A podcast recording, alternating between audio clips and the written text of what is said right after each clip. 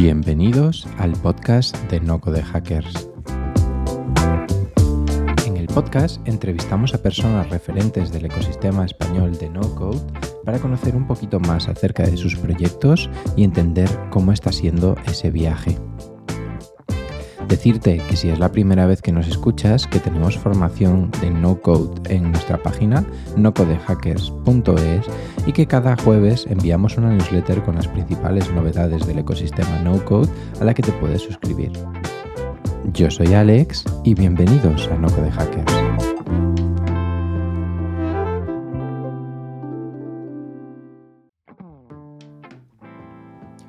Hola y bienvenidos a un nuevo episodio de Noco de Hackers. Por si es la primera vez que nos escuchas, en Noco de Hackers queremos crear la formación de mayor calidad sobre no code en español, para que todo el mundo pueda convertir sus ideas en realidad.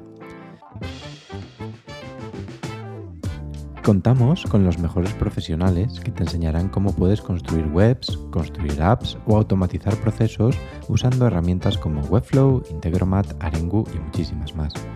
Ahora acabamos de lanzar No Hackers Pro, un formato de suscripción a todo nuestro contenido formativo por 175 euros al año.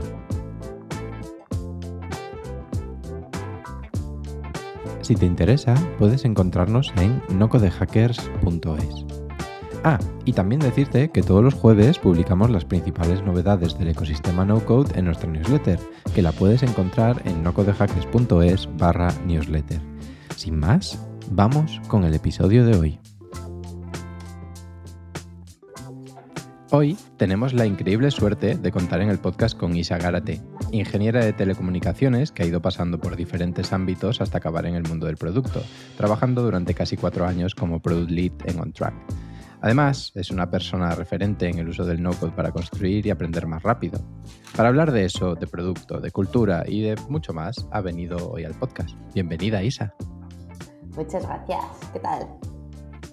Muy bien. ¿Qué tal tú? ¿Cómo lo llevas? Pues estupendamente. De, martes, pero con energía.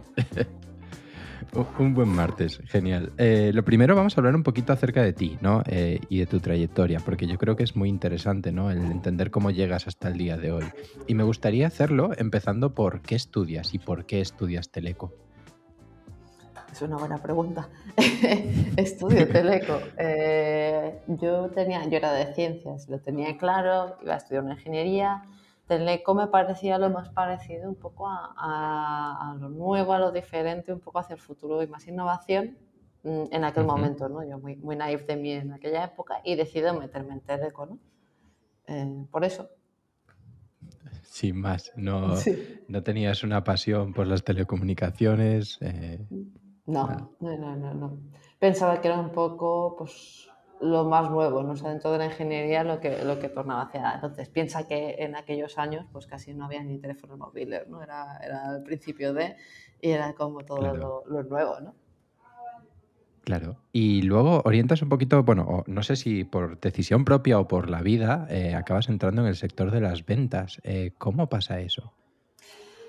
Eh, pasa por decisión propia, de manera extraña. Yo, yo trabajaba muchísimo con, con, departamentos de ventas. ¿no? Dentro de mi trayectoria, pues he, trabajado mucho codo con codo con ellos y, y, la verdad es que tenía curiosidad y, me, pues me sale un puesto dentro de un departamento de ventas, pero no siendo venta directa, sino siendo pues, la relación de partners, ¿no? Cómo, cómo relacionar eh, o hacer relaciones con partners para, para hacer proyectos y hacer cosas en conjunto, ¿no? Eh, pero, pero me enseña mucho. O sea, yo pienso que como producto soy como soy porque he pasado por ventas. O sea, me, ha, yo creo que me ha influido mucho.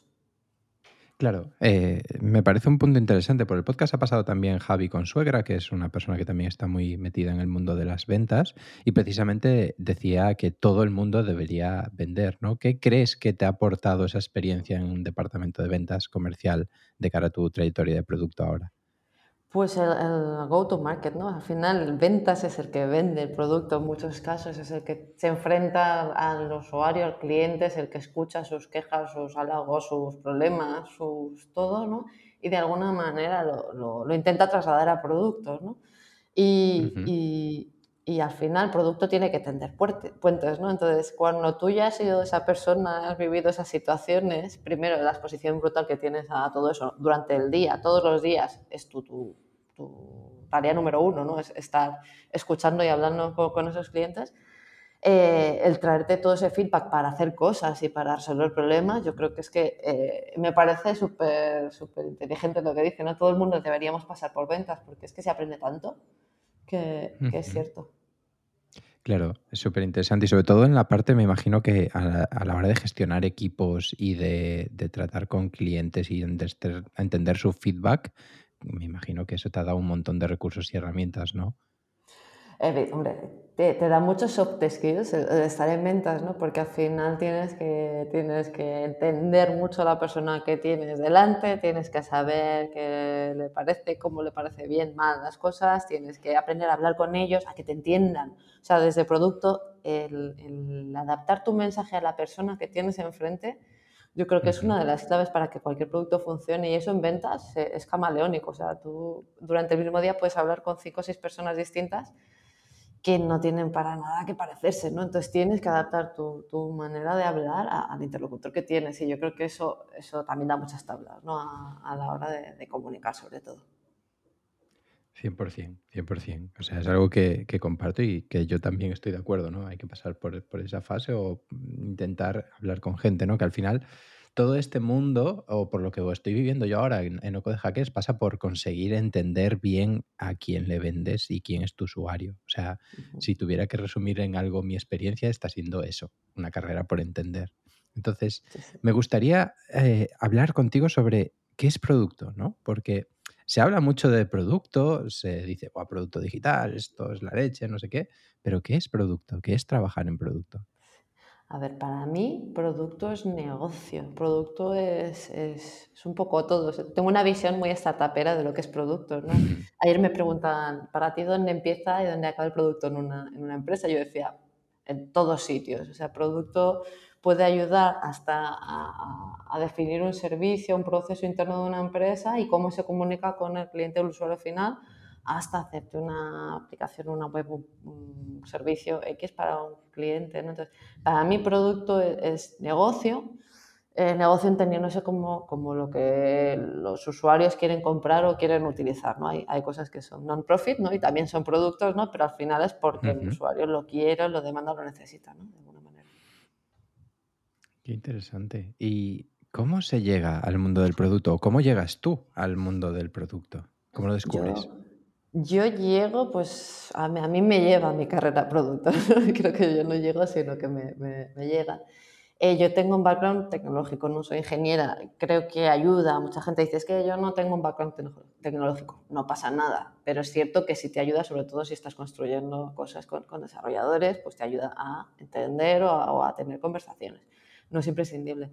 Después me paso pues, a, casi hacer eh, diseño de soluciones para, para yo, yo salto prácticamente de ser ingeniera a hacer producto sin saber que eso era producto, ¿no? Y me dedico a hablar con mucha gente, a entender problemas y a intentar que esos problemas se resuelvan a través de soluciones digitales, ¿no? Pero en aquella empresa, pues de momento no se llamaba producto, se llamaba soluciones. Eh, decido pasar a ventas después de esa experiencia y lo que me doy cuenta con el tiempo es que empiezo a leer, empiezo a mirar, digo, pues es que yo lo que he hecho toda mi vida se llama producto. O sea, esto, aunque, aunque no se llamara así, y, y, de hecho, pues es cuando llego a un track y, y entro como product manager, ¿no? Que, que venía a ser replicar un poco lo que estaba haciendo, ¿no? Ponerle más procesos y, y mejorar la manera de hacerlo, ¿no? Pero, pero sí que es cierto que, que yo creo que soy un poco de, de, la generación esta que empieza a hacer producto digital sin saber qué es lo que está haciendo, ¿no? Y, y, con el tiempo pues va madurando, se empiezan a escribir muchas cosas, pero el sector yo creo que es súper joven todavía, ¿no? O sea, cuando me dicen, ¿pero hmm. tú qué haces? ¿Aplicaciones móviles? Digo, puf, hmm. también, digo, pero, pero no, no es esto, no, o sea, hacemos de todo, al final lo que intentamos es resolver problemas, ¿no? Y, y por el medio que, que sea. Sí, es interesante. El resolver problemas es algo muy transversal a todo, ¿no? Me lo encontré en ingeniería mecánica. Yo decía que resolvía problemas y nos enseñaban a resolver problemas complejos, ¿no? Y creo que eso me ha ayudado en mi, en mi carrera. ¿Crees que el pasar por ingeniería de teleco, que es una carrera fastidiada, que tienes que buscarte mucho, las castañas, ahora te da una cierta ventaja a la hora de afrontar esa resolución de problemas? No sé si ventaja, pero yo, yo siempre lo hablaba, ¿no? Que ser ingeniero viene de ingenio y tienes ingenio porque tienes problemas difíciles que resolver y hay que encontrar una manera. Dicho esto, yo creo que me ayudó, me amobló la cabeza para pensar fuera de la caja. Es decir, eh, pensar muchas maneras distintas de atacar el mismo problema ¿no? y no, eh, no, caer en un error. Yo creo que, que, en España, al menos cuando estudiamos ingeniería, nos, es duro ¿no? y, lo que nos enseñan es a, a pensar. Y, y, y, eso pues te lo llevas puesto, por lo menos. No, 100%. O sea, yo, yo un discurso muy similar con, con todos mis colegas. Nos preparan aquí para ir a, a la batalla y buscarnos las castañas Sí, y, sí. y que salga. Lo típico de llévate todos los libros, todo lo que quieras al examen, porque da Sí, igual lo que tengas, ¿no? O sea, va a ser lo que salga de tu cabeza. Pues es que te enseñan a pensar, ¿no? Te da igual las herramientas, si no lo piensas tú, no sirve, ¿no? Justo, justo, exactamente. Y ahora que, que el producto, ¿no? Has dicho una frase muy interesante, que es que tú hacías producto sin saber que era producto, ¿no? Y creo que con el no-code está pasando un poquito igual, ¿no? Que había muchísima gente que estaba haciendo cosillas con no-code, pero que no lo llamaba no-code. ¿Crees que esas etiquetas o darle nombre a las cosas ayuda a que el movimiento, el ecosistema o la tendencia crezca? Sí, a ver, yo creo que el producto, lo, lo- lo decíamos antes, ¿no? Es nuevo, producto digital es una cosa nueva y cuando las cosas son nuevas son, son bastante amplias, ¿no? Y, y con el tiempo se van especias o salen especializaciones, ¿no? Y yo creo que esto ayuda a especializar, ¿no? Aunque hubiese herramientas, yo que sé, todas las de marketing, ¿no? Que había, pues eso ya era una especie de no-code, pero no era no-code, al final es una especialización de, de- de lo que es hacer productos, ¿no? Y, y yo creo que es una tendencia que, que sigue y que, y que va, vamos, va a subir y, y- va a crecer una barbaridad. Si miras un poco las predicciones que hay de no-code de aquí a, a- a 2027, es que no sé por cuánto se multiplica, pero, pero leí el otro día, creo que era de 16 billones de dólares el, el tamaño de mercado a 128 o algo así. Sí. No, no me acuerdo de los números exactamente, pero vamos, es, es brutal o sea, el crecimiento que va a tener. Es una burrada. Hablaba eh, Forrester que en 2024 22 mil millones de dólares de, de mercado. O sea, una, Sí, pasada, ¿no? Y estamos viendo. Y sobre todo el- el- la curva, ¿no? Que es como va, va toda leche, ¿no? exactamente, es una curva interesante en la que estar. Eh, pero antes de hablar de no-code, me gustaría profundizar un poquito más en producto, porque creo que va muy de la mano, o por lo menos como entendemos nosotros el no-code, es, como bien dices, una variación más del producto, ¿no? Y a esa gente que está empezando, ¿no? Con la que yo me identifico mucho, porque yo al final me siento pues esa persona que está empezando Yo en este mundo del producto digital. ya ves, eh, si quieres hablamos después del síndrome del impostor y de, y de eso, que creo que puede ser interesante también. Pero, ¿cómo recomiendas a alguien que empiece a, a entrarse en este mundo del producto? Yo creo que, que todos tenemos ideas y todos queremos hacer cosas y muchas veces nos bloqueamos, ¿no? Nos ponemos unas barreras como diciendo, es que yo no sé Hmm, desarrollar, es que yo no sé cómo se hace una web, es que yo no sé... Y, y muchas veces es como, no sé, pero no significa que no pueda aprender. Y yo creo que esa es la palanca que te puede empujar mucho al no-code, ¿no? Porque dices, es que yo quiero hacer una cosa para compartir con mi familia, de no sé qué, no sé cuántos. Jolín, pues ponte y lo aprendes. Y luego hay cursos, hay tutoriales, hay lectura, hay grupos de Twitter, hay canales. O sea, yo creo que, que para mí más que el cómo es tener ese- esa palanca que te obliga, que te diga, jo, es que quiero sacar este proyecto. Y, y entonces es cuando tú de verdad empiezas a ver, ¿no? Pues oye, sobre esto hay cursos, o hay lectura, o hay vídeos, ¿no? Y, y me interesa más hacer una cosa u otra. Y luego todos aprendemos de manera distinta. Hay gente que le gusta más que les den pautas y les expliquen, hay gente que le gusta más trastear y pegarse contra una pared, ¿no? Entonces yo creo que cada uno tenemos que encontrar nuestro ritmo. Y luego hay niveles. eh, pero que claro, empezar hay que empezar. Llega un momento que igual eh, ya hacer cosas más complicadas tiene otra, otra barrera, ¿no? Y hay que saltarlo otra vez. Entonces, como que esto es continuo aprendizaje, ¿no? Estamos empezando, es lo que decíamos, ¿no? Y nos queda una barbaridad de cosas, ¿no? Y yo creo que sobre todo es la actitud de decir, venga, quiero, quiero, quiero hacer cosas. 100%. ¿Y, ¿Y cómo aprendes tú? Yo aprendo a atacazos, pero, pero luego también a veces freno y digo, no, venga, esto lo tengo que estructurar y tengo que aprenderlo mejor, ¿no? O sea, pero yo soy de primeras una persona que dice, se me lanza, me empieza a buscar cosas, Google, vídeos, no sé qué, no sé cuánto, hasta que ya llega un punto donde digo, vale, tengo muchísima información, ya sé hacer cosas, pero igual aquí me, me, pego, ¿no? Igual voy a buscar quién me ayuda a dar este salto, ¿no? Pero, pero sobre todo yo creo que soy inquieta, ¿no? Me, me gusta mirar un poco de esto, un poco del otro, ¿no? Y cuando algo me gusta, decir, venga, aquí eh, voy a mirar más, ¿no? Sí, estoy encontrando un cierto perfil de gente que viene al, podcast, que es precisamente que se definen todos a sí mismos como personas inquietas, personas con, ganas ¿no? de hacer cosas. Y creo que esa inquietud va un poquito en contra de lo que hasta ahora demandaba el mercado, ¿no? Demandaba mucho la especialización, el saber lo que quieres, el dedicarte mm, X años a esto para profundizar, cuando no sé si te pasa a ti, pero a mí me pasa desde luego, me meto un año en una cosa y al año estoy diciendo necesito otra. Entonces, ¿cómo se lleva esta, esta esa calma de las inquietudes con encontrar una trayectoria profesional?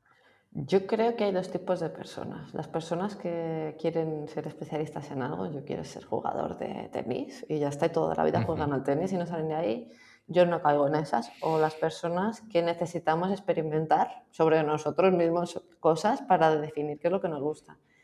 Y que aún así, eh, o sea, mira mi carrera, o sea, yo he ido saltando de sector, de, de actividad, de lo que estaba haciendo cada, cada vez, y es porque tenía ganas de aprender, entonces eso eso no, yo creo que no lo puedes apaciguar, ¿no? Que, que, cuando llega un momento en que estás cómodo y dices, venga, pues ya llego todos los días a trabajar aquí, ya me lo sé, ya sé lo que hago, es, es cuando te empieza otra vez a picar el gusanillo y dices, eh, que esto, estamos muy cómodos aquí, no vamos a hacer otra cosa.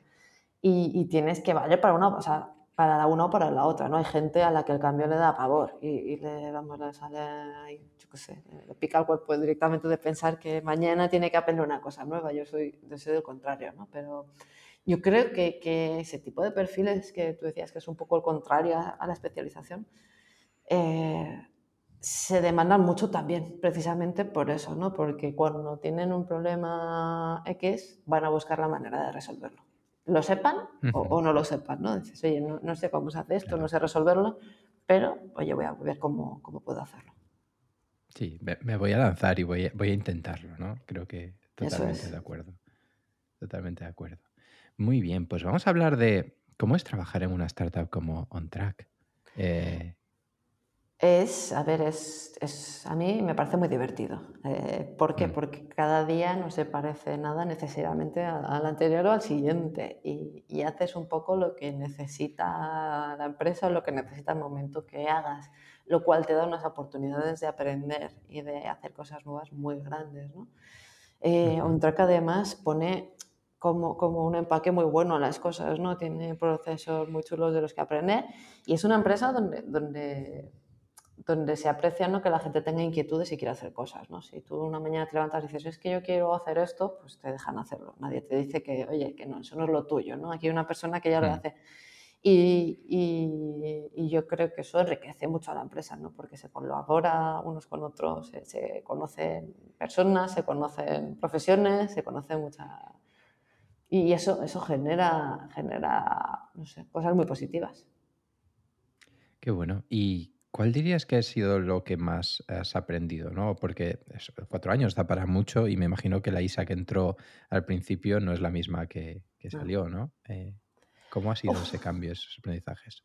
Yo diría que, que es, tengo que elegir una cosa muy distinta. O sea, yo diría de, producto digital, otra que es una escuela magnífica, o sea, yo creo que se hacen las cosas muy bien en producto.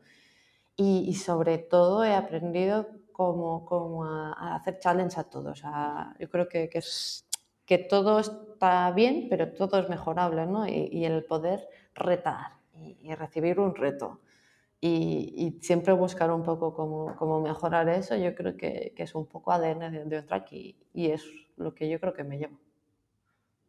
Súper interesante. Justo esto me, me, recuerda un concepto de que estaba leyendo esta semana sobre cómo a veces nos conformamos con un máximo eh, local cuando en realidad pues hay un máximo global que no lo estás viendo y que te conformas con el que estás ahí y podrías estar haciendo un 10 por de lo que estás haciendo ahora mismo. ¿no?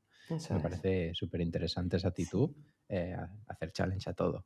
Y, sobre todo, o sea, que se fomente, ¿no? O sea, que haya, que haya foros para decir, venga, vamos a pensar en cómo podríamos mejorar esto, ¿no? que, vamos a criticar esto, ¿no? A ver qué sale de aquí. Y que eso se vea bien, ¿no? Que no diga, joder, ya me vienen aquí a decir que esto es un no sé qué, que si tenía que haber sido así, basado, no. Todo lo contrario, ¿no? Como diciendo, venga, vamos a mejorar todo. Ya ves, ya ves. Qué bueno. Eh, vale, pues vamos a hablar de, no code. Eh, tú escribes un artículo mm, de referencia para mí, ¿no? Que es como el no code, eh, como habéis ahorrado 10.000 euros al mes utilizando no code, ¿no? Lo compartes en tu medium, se hace un poquillo viral y la verdad es que nos ayudas a muchos a entender, oye, esto pasa de verdad, ¿no? Esto existe, hay gente que lo está utilizando. Mm, ¿Podrías contarnos un poquito más en detalle cómo fue ese proceso de desarrollar ese, esa pequeña herramienta? Vale, o sea, para mí esa herramienta es una de muchas, o sea, no era la primera ni, ni ha sido la última, es una herramienta, pues como product manager yo creo que debemos buscar soluciones eh, a problemas, ¿no? En una startup tú tienes el tiempo que tienes, tienes eh, los recursos que tienes y tienes los problemas que tienes, ¿no? Y, tienes más problemas que tiempo que recursos, ¿no? Eh, siempre. Eh, como product manager estás escuchando problemas todo el día y estás midiendo números, viendo problemas, ¿no? Y, llega un momento donde estimamos un poco, había, había que, que mejorar cómo se recolectaba la documentación, básicamente la documentación legal para poder trabajar en OnTrack. Era un proceso pues, que estaba externalizado porque era tan pesado y tan, tan pues no sé, mm. pesado, aburrido y que nadie lo quería hacer, que al final se externaliza. Pero incluso esta empresa externalizada, eh, pues teníamos problemas con ella de comunicación, de que faltaban documentos, de que pues un, un vaivén de cosas, ¿no? Estimamos un poco cómo sería hacer ese proyecto, nosotros pues desarrollándolo de, de y claro, pues se nos iba meses, muchísimo esfuerzo y el beneficio estaba por ver. Es decir, y si lo hacemos nosotros, vamos a ser mejores que esta empresa que se dedica solo a hacer documentación. Eh, son especialistas en hacer esto y nosotros por tenerlo nosotros vamos a ser mejores. Era un proyecto muy caro, era un proyecto arriesgado porque, porque claro, o, lo hacías del todo o no lo hacías, no, no había como término medio.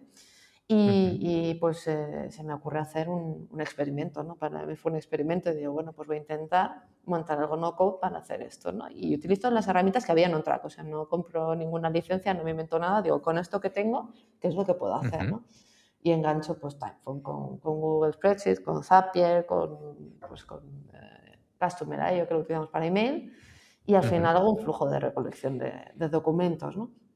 Y lo ponemos a funcionar, ¿no? Yo explico a la gente de operaciones cómo funciona y eso empieza a ir solo, ¿no? Y de repente en una semana pues eh, había ido pues muy bien y, se decide quitar esta empresa, ¿no? ¿Para qué le necesitamos si ahora funciona muy bien esto, ¿no? Se, se, quita, se quita eso y eso a mí me llevó literalmente, yo creo que horas, o sea, un día de, de, pensarlo, hacerlo y contarlo a la gente en plan, oye, esto va a funcionar así, va a ser así y, y tal.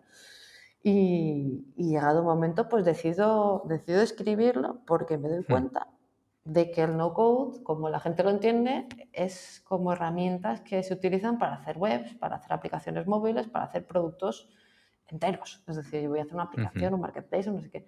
Pero nadie está contando cómo se utilizan para cubrir procesos, para cubrir partes pequeñitas dentro de un producto, como, y, decido compartirlo, ¿no? Decir, mira, pues eh, así de fácil se, se, puede hacer esto, ¿no? Y, y, eso, y al final, pues parece que gustó.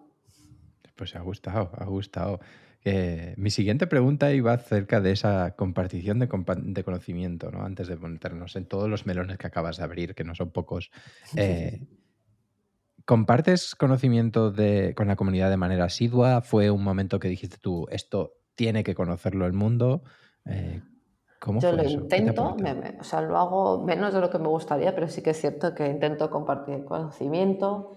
Eh, para mí, o sea, quería, quería un artículo de, de, no code, había hecho varios proyectos, pero la verdad es que había proyectos como más complejos, ¿no? Decía, jolín, es que contar esto no es fácil, ¿no? Y cuando empiezo a pensar de este ejemplo, digo, este, yo creo que se va a entender bien, ¿no? Y es algo que se puede transmitir bien y comunicar bien sin romper la cabeza a nadie, ¿no? Y, y la verdad es que yo creo que es súper importante, ¿no? Porque, porque el no-code yo creo que, que en producto es súper útil, pero, pero es un desconocido.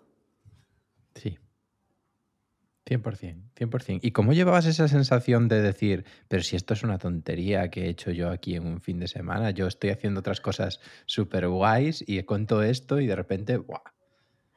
yo no esperaba, o sea, que tuviera, que tuviera eso. Y de repente lo lee mucha gente, me empiezan a decir. O sea, para mí era, era como un ejemplo muy fácil de, de, un, de un no-code, ¿no? Yo quería compartir pues, que eso se podía hacer, ¿no? Sobre todo porque el resultado fue muy, muy bueno, ¿no? En, en números y tal. Eh, pero, pero para mí fue como, jolín, pues pues parece, también pensaba como que la gente utilizaba más el no-code. O sea, yo en mi cabeza era como, soy una persona más que hace esto y bueno, pues lo voy a contar, pero, pero como yo, como hay mucha gente, pues tampoco para tanto, ¿no? Y lo que me doy cuenta es que me empiezan a hacer muchas preguntas. Oye, ¿y esto cómo? ¿Y por qué? ¿Y cuándo? ¿Y cuánto tiempo? ¿Y, ¿Y qué has necesitado? ¿Y cuánto has pagado? Y no sé qué. Y digo, pues, oye, pues debe ser que la gente no lo utiliza tanto, ¿no? No. No, no, no. Y, eso es interesante y es uno de los grandes aprendizajes que llevamos en No de Hackers. Yo me sentía como que estaba llegando tarde a una fiesta en la que todo el mundo se conocía y en realidad no, estamos aún antes de la fiesta. Eso es. De hecho, este, la semana pasada estuve en una conferencia de producto eh, en Suiza y, di una charla de, y, y, flipé porque esto era el público, eran product managers, o sea, era una, una charla para producto de product managers y, y, la gente venía a preguntarme en plan, ¿y esto qué es? O sea, desde el desconocimiento puro y duro de, y, y, gustó mucho, ¿no? Pero, pero me sorprendió porque dije, jolín, o sea, esto ya no solo es en España, es que fuera de, o sea, esto era Europa y en Europa tampoco se utiliza esto. No, puede que Estados Unidos esté un pelín más avanzado, eh, Brasil, por ejemplo, tiene bastante comunidad, pero sí que es cierto que está todo como muy, muy en pañales, ¿no? Y a veces simplemente hablar de Zapier a la gente le cambia, le cambia la vida, ¿sabes? Sí, sí, sí. Puedo, puedo hacer Zapier esto. Mola. Zapier mola muchísimo, sin duda. Vale, y, y, y, cómo empiezas tú a trastear con estas herramientas? Eh, ¿Cómo las descubres? ¿Cómo descubres que se llama no code?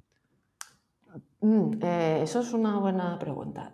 Yo, pues en mm. Track utilizábamos ciertas herramientas. Me acuerdo que, por ejemplo, Customer.io, ¿no? que, es, que es de emails transaccionales, necesitábamos pues, sacar los emails del código, ¿no? porque cada vez que queríamos cambiar un email era, pues eso, un parto, ¿no? Que decíamos, bueno, pues vamos a buscar una herramienta donde extraer todos los emails de manera que nosotros desde producto, sin molestar a la tecnología ni a nadie, podamos probar, cambiar textos, eh, iterar los emails y demás. Y me acuerdo pues que buscamos Customer ¿no? Y empezamos a definir pues flujos, los emails y demás. Es una tontería, ¿no? Yo no sabía, pues oye, una herramienta que queda ahí. Yo no sabía que eso era no code. Más adelante empezamos a utilizar Airtable, Airtable como herramienta para diseño, para, para tomar notas de los research y para, qué sé, guardar información y demás.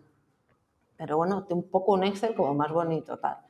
Y de repente empezamos a ver que Airtable hace más cosas, ¿no? dices, oye, pero es que ya no solo sirve para poner aquí etiquetas y poner cosas chulas, ¿no? Es que además puede empezar mm. a hacer cosas. Y, y, empiezas a ver que se pueden conectar las herramientas, ¿no? Eh, yo me entero de que esto significa, o sea, te, voy a ser sincera, que esto se llama no code cuando decido escribir el artículo. Para mí, yo estaba conectando herramientas sin desarrollar para hacer un, resolver un problema, ¿no? Y, y, empiezo a leer un poco, pues antes de escribir empiezo a, a, leer, digo, ah, pues es que esto tiene un nombre, ¿no? Y se llama, yo hasta entonces no sabía ni que, o sea, lo, lo utilizaba asiduamente para muchas cosas, pero ni siquiera tenía, uh -huh. tenía conciencia de que se llamaba así.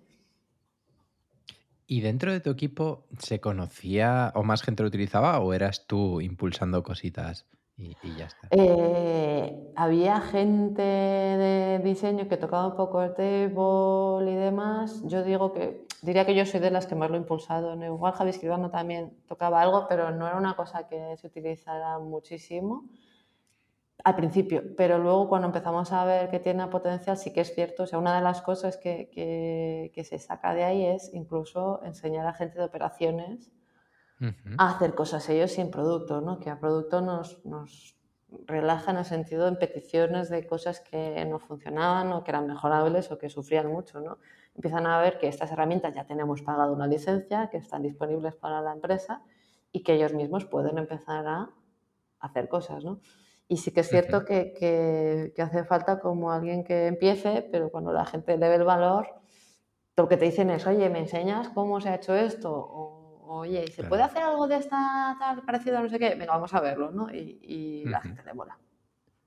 Ya ves, ahí me resuena mucho. Ahora Airtable acaban de sacar las interfaces y a nivel de producto me parece una bestialidad de producto.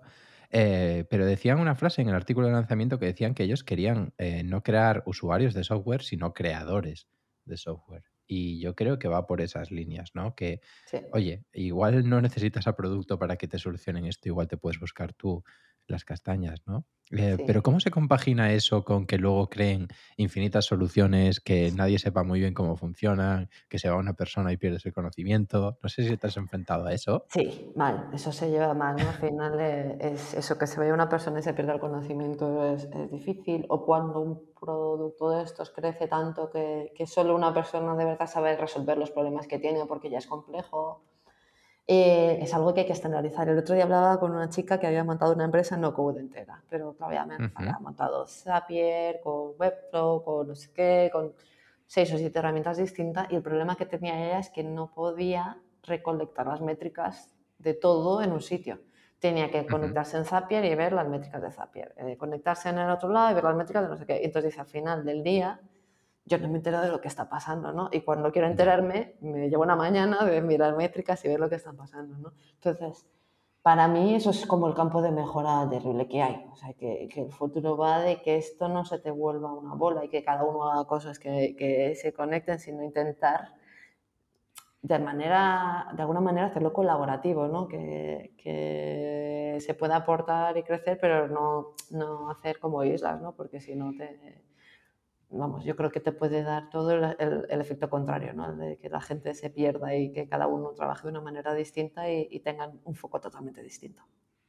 Justo. Yo, a ver, he de decir que yo utilizaba mucho el table cuando estaba en la banca y el departamento de compras y de IT me decían, oye, eh, a ver qué estás haciendo tú, que esto luego a ver quién lo mantiene, ¿no? Y de hecho, pues ahora que me he ido de allí sí que han tenido pues problemas, ¿no? Pero bueno, en el momento nos, nos fue súper útil, ¿no?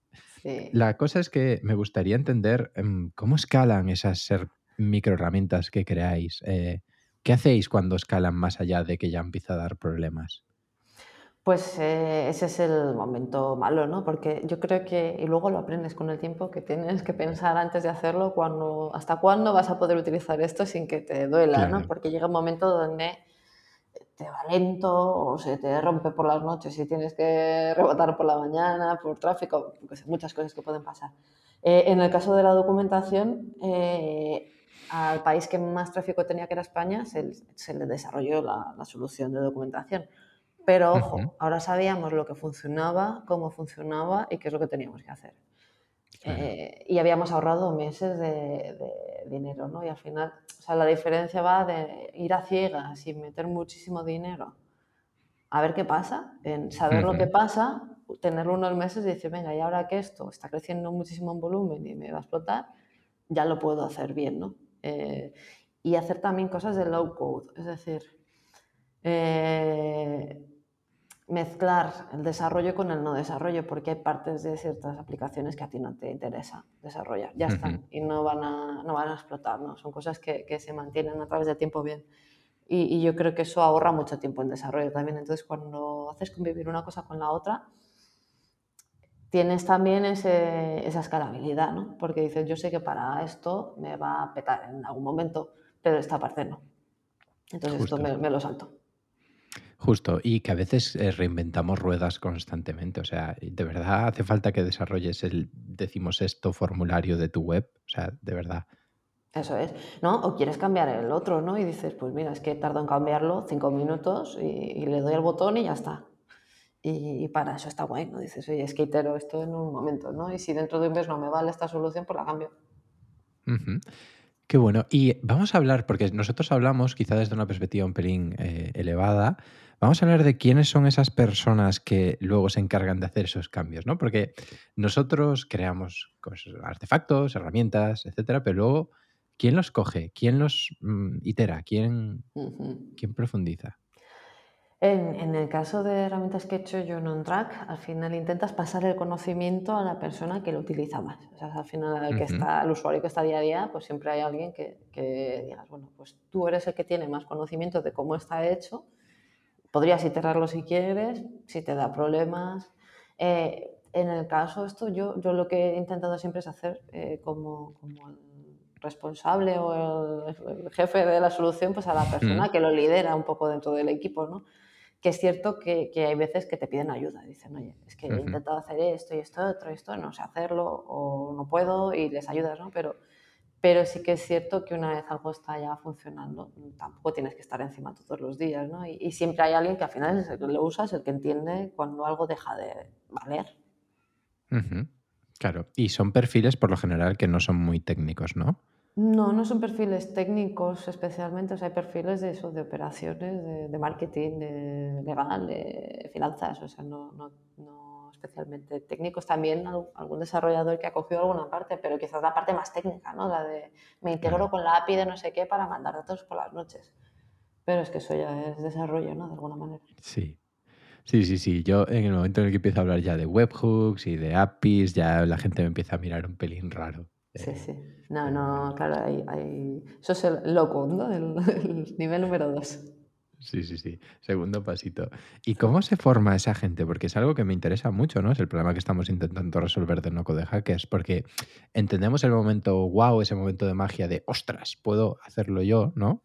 Mm. Pero de puedo hacerlo yo a realmente soy capaz de hacerlo, hay un paso. ¿no? ¿Cómo, cómo lo has afrontado tú? Al final yo lo que he intentado ha sido generar documentación al respecto, eh, hacer trainings, repetir los trainings muchas veces, ¿no? porque, porque hay herramientas más fáciles, otras más difíciles. Eh, pero normalmente si hay un campeón que lo coge bien, se puede quedar con bastante peso. ¿no? Al final tú estás como al final, pero yo creo que esto pasa en el desarrollo y en el no desarrollo. Es decir, tú haces una aplicación desarrollada en código desde cero y, la persona que desarrolló el core de la aplicación ya no está. Y cuando llega el siguiente te dice, es que yo no entiendo este código, no sé por dónde cogerlo. Es que hay una cosa aquí que es que si la toco igual rompo todo, no me atrevo. O sea, yo creo que eso es un problema endémico del code y del no code y de todo, ¿no? Que al final estás creando soluciones, ¿no? Y, tu cabeza es la tuya y, ya está. Eh, entonces, tú puedes traspasar bastante de ese peso, pero, pero hay partes que igual, pues, o, no llegas a transmitir o no logras transmitirlo porque no lo explicas bien, ¿no? Que al final hay... Pero yo creo que un, peso importante te puedes quitar, ¿no? Y te puedes quedar un poco como nivel de soporte, ¿no? Cuando ya no, no sé, te pregunto. Qué bueno. Qué bueno. ¿Y qué ha sido lo más loco que se pueda contar, claro, que has hecho? Con, algo que digas tú, ¡buah! Yo hice una aplicación con Airtable, eh, que era una, no sé, una puta locura, no sé cómo decirlo, que, se encargaba de, procesar, bueno, en OnRec también hay como, como el Proof of Delivery, que es como el albarán de, la entrega de, de una mercancía. Eso es súper obligatorio de recopilar y, se tiene que hacer para cada carga. Pero claro, genera una cantidad de papel, documentación no digital, etcétera, que, que da muchos problemas, ¿no? Porque si no la tienes, es que los clientes no te pagan las facturas. Eh, entonces es como una cosa que se te pierda, es muy fastidiado. Pues en Airtable hice como una especie de máquina de estados donde recopilaba los...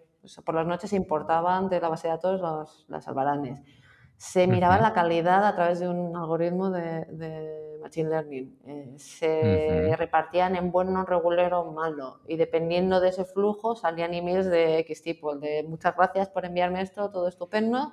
Oye, esto está un poco borroso, por favor repítemelo. O el, oye, no me han mandado esto, por favor, si no, eh, no te puedo pagar porque, porque no lo tengo. Eh, con timestamp, con programación email, si a los tres días no ha contestado, entonces mandas no sé qué, eh, era una locura de herramientas, ¿no? Y al final eh, era una máquina de estados, ¿no? Si tú cambiabas un poco el estado, el comportamiento te cambiaba, ¿no? Era, era un producto en sí, pero bastante complejo. O sea, yo creo que, que, eso es casi lo más complejo que, que he hecho en Nocom. Eso lo, acabas de contar así en dos minutitos, pero cuando has hablado ahí de, Machine Learning y de inteligencia artificial, pues ya vamos. Eso no estaba sobre el no-code, había un algoritmo de verdad desarrollado, pero claro, Airtable se hablaba con eso y, este le decía esto es bueno, esto es malo, esto es regulero, ¿no? Que al final es, lo, puedes, lo puedes combinar. Claro, ahí hay ese concepto interesante, ¿no? Tú no necesitas saber de eso, eh, simplemente pues que tenga una API y que sepas hablar su lenguaje y ya te puede servir. Creo que eso es súper interesante. Qué bueno, pues vamos a ir hablando del futuro, ¿vale? Mm, estamos ahora mismo en ese momento early, muy early, más early de lo que nos gustaría, ¿no? Y yo me, ilusiono cuando hay este tipo de conversaciones porque soy un friki de esto y me voy encontrando más frikis de esto y, mola, ¿no? Pero, ¿ves que esto estará más extendido dentro de las empresas en el futuro? Mucho, mucho. De hecho, eh, incluso en las corporates, en las grandes, eh, lo están pidiendo más. el otro día te, decía de la conferencia, pues una de las cosas que me han dicho es que por favor vaya a una corporate, una farmacéutica grande en Francia, a, enseñarles qué se puede hacer con no code. Porque la gente de producto de la empresa lo quiere hacer, pero no sabe cómo, ¿no? Entonces, en plan, por favor, ayúdanos a, explicar qué se puede hacer con esto. Y estos son empresas grandes y te están pidiendo que les ayudes, ¿no? Entonces, yo creo que es que esto solo puede crecer, ¿no? También es cierto que hay un, hay un gap digital, ¿no? O sea, hay gente que somos más nativos o, o llevan más tiempo en digital y nuestra curva de aprendizaje es más lenta y en ciertas herramientas, digamos que lo vemos y, ah, esto funciona así, ¿no? Lo que te das cuenta es que no todo el mundo es así y que les enseñas una herramienta y dicen, bueno, ¿y esto qué hace? ¿no? ¿Para qué sirve? Entonces yo creo que ahí está como todo, está toda la magia, ¿no? Eh, a ver quién es el, que es capaz de transmitir todo esto y abrirlo a un público mucho más grande que, que lo que es a día de hoy. Justo, es súper interesante porque precisamente después de esa fase de training que puedes hacer en, una, en la corporate, para mí está siendo el mayor problema, ¿no? Porque yo voy al corporate, voy a la escuela de negocios, hablo con la gente, les digo, oye, hay esto, se hace más o menos así, hacemos algún caso de ejemplo, pero ostras, luego si es lo que dices, esa brecha digital, que yo creo que se suple con ganas de aprender y con curiosidad, pero es difícil encontrar esa gente, ¿no? Que, que tenga esas ganas. Y hablando de gente, eh, ¿crees que habrá esos perfiles que estén dedicados a esto? Sí. Sí, sí, sí, vamos. O sea, yo conozco gente que vive de esto y, gente que más y más se va a dedicar, ¿no? Y al final es, para mí es una, nueva profesión. O sea, igual que hay gente de marketing y abogados, pues va a haber gente que se, que se aplique a hacer procesos y a hacer herramientas de cierta magnitud, ¿no? O sea, yo entiendo que, que todo tiene sus límites, pero que sus límites también van a progresar. Entonces, claro. esto es como cuando sale una herramienta nueva, ¿no? Dices, oye, o, te subes al carro o te vuelves viejo, ¿no? De alguna manera, pues, pues, lo mismo. Sí, y, y hay un concepto muy interesante, ¿no? Que es el que o por lo menos nosotros lo vamos viendo, que las herramientas nos van llevando dentro de esta ola, ¿no? Cuanto más crece la herramienta, cuanto más crece Webflow, cuanto más crece Babel, cuanto más fácil lo hace, eh, pues más crece lo que se puede hacer, ¿no? Y a mí me gusta mucho hablar de, los límites con, con, la gente que me dice, es que esto, claro, es que no se puede hacer. Claro, no se puede hacer igual ahora. Todavía. O igual no es sencillo, pero se va a poder hacer en algún momento, ¿no? A no ser que quieras montar algo de lo que tienes 100% certidumbre de lo que vas a hacer va a ser un éxito y vas a tener un millón de usuarios el primer día, pero es que entonces estamos en dos estados diferentes. Sí, sí, sí. Efectivamente, no, y todavía, o sea, es que esto solo puede evolucionar. Eh, o sea, está súper verde, o sea, yo creo que, que tiene tanta evolución. Otro problema que hay es que hay tantas herramientas que a la gente de fuera le parece como, como, un poco de vértigo, ¿no? Le da vértigo. Dice, y hmm. yo si quiero hacer esto, ¿qué herramienta utilizo? Depende. Depende de qué, pues, depende de muchas cosas, ¿no? Y yo creo que eso también es un problema potencial, ¿no? Ahora hay muchas herramientas saliendo, pero claro, eh, hay, hay, que entender un poco qué es lo que hacen y qué es lo que no hacen para dar ese salto, ¿no? Y eso es otro problema también de, de adopción. Justo. ¿Y, cómo te imaginas esos perfiles de gente, no? Eh, vale, que tengan ganas, sí, pero ¿de dónde vienen? Yo, a ver, hay, una cosa, que estudian? Eso es una... Yo creo que, a ver, para mí hace mucho tiempo que la universidad ha acertado muchas cosas y ha fallado en otras muchas. Para mí la universidad se ha quedado vieja.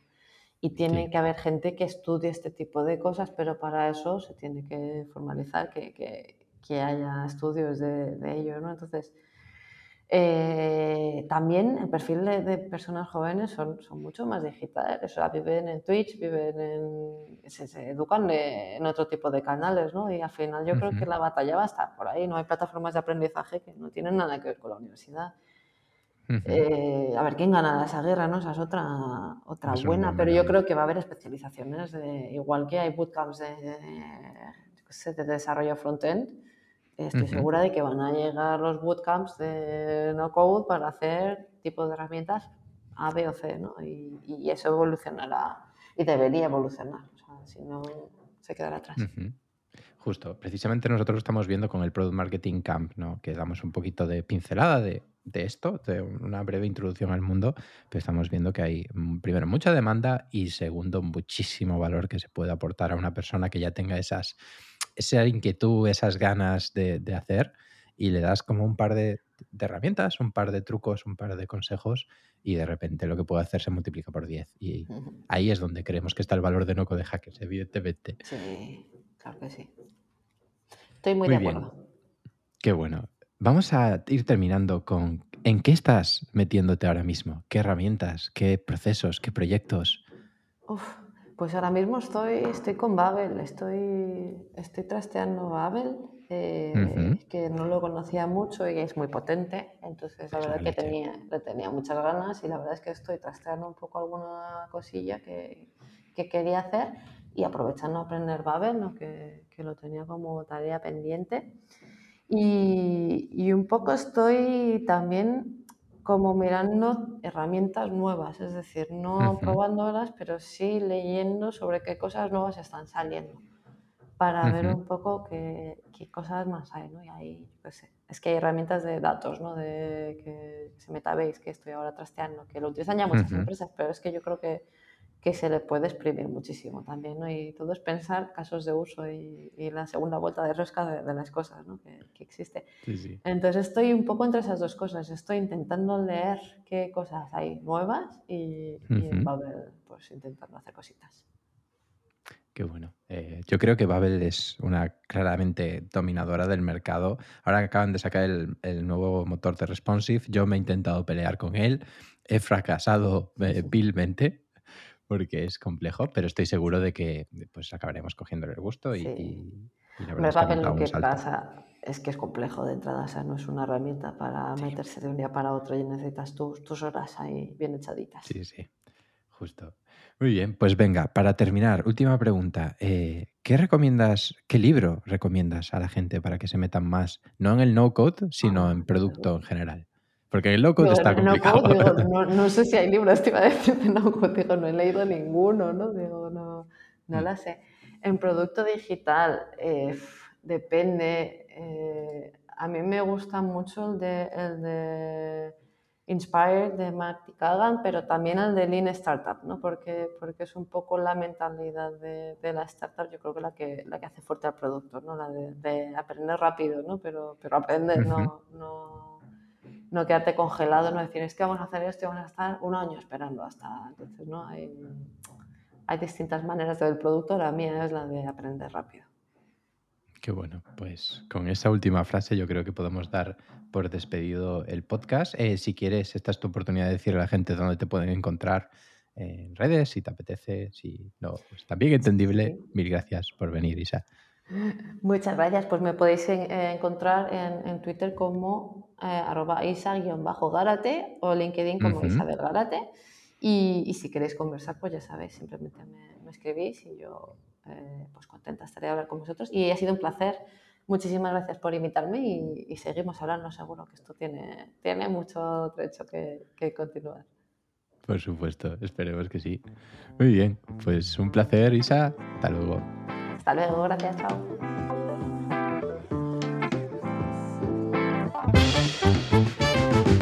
Hasta aquí el episodio de hoy del podcast de Noco de Hackers en el que hemos entrevistado a Isa Garate. Hemos hablado sobre cultura, sobre producto y sobre todo sobre no code y cómo lo ha utilizado en sus distintos lugares de trabajo como OnTrack o todas sus experiencias y aprendizajes que está teniendo ahora mismo. Te recuerdo que si quieres aprender no code puedes hacerlo a través de No Code Hackers Pro, nuestra suscripción que te dará acceso a toda nuestra formación, más de 13 cursos actualmente con más de 20 horas de vídeos y muchísimos más que estarán en camino desde solo 150 euros al año. Queremos además que te suscribas a nuestra newsletter donde todos los jueves publicamos las noticias más destacadas para que tú no tengas que estarlas buscando. Si te ha gustado el episodio, no nos hace nada más ilusión que que lo compartas con tus amigos o con tus redes sociales y que nos dejes buenas valoraciones en iTunes. Esto ha sido todo, un placer. Yo soy Alex. Bienvenidos a Noco de Hackers.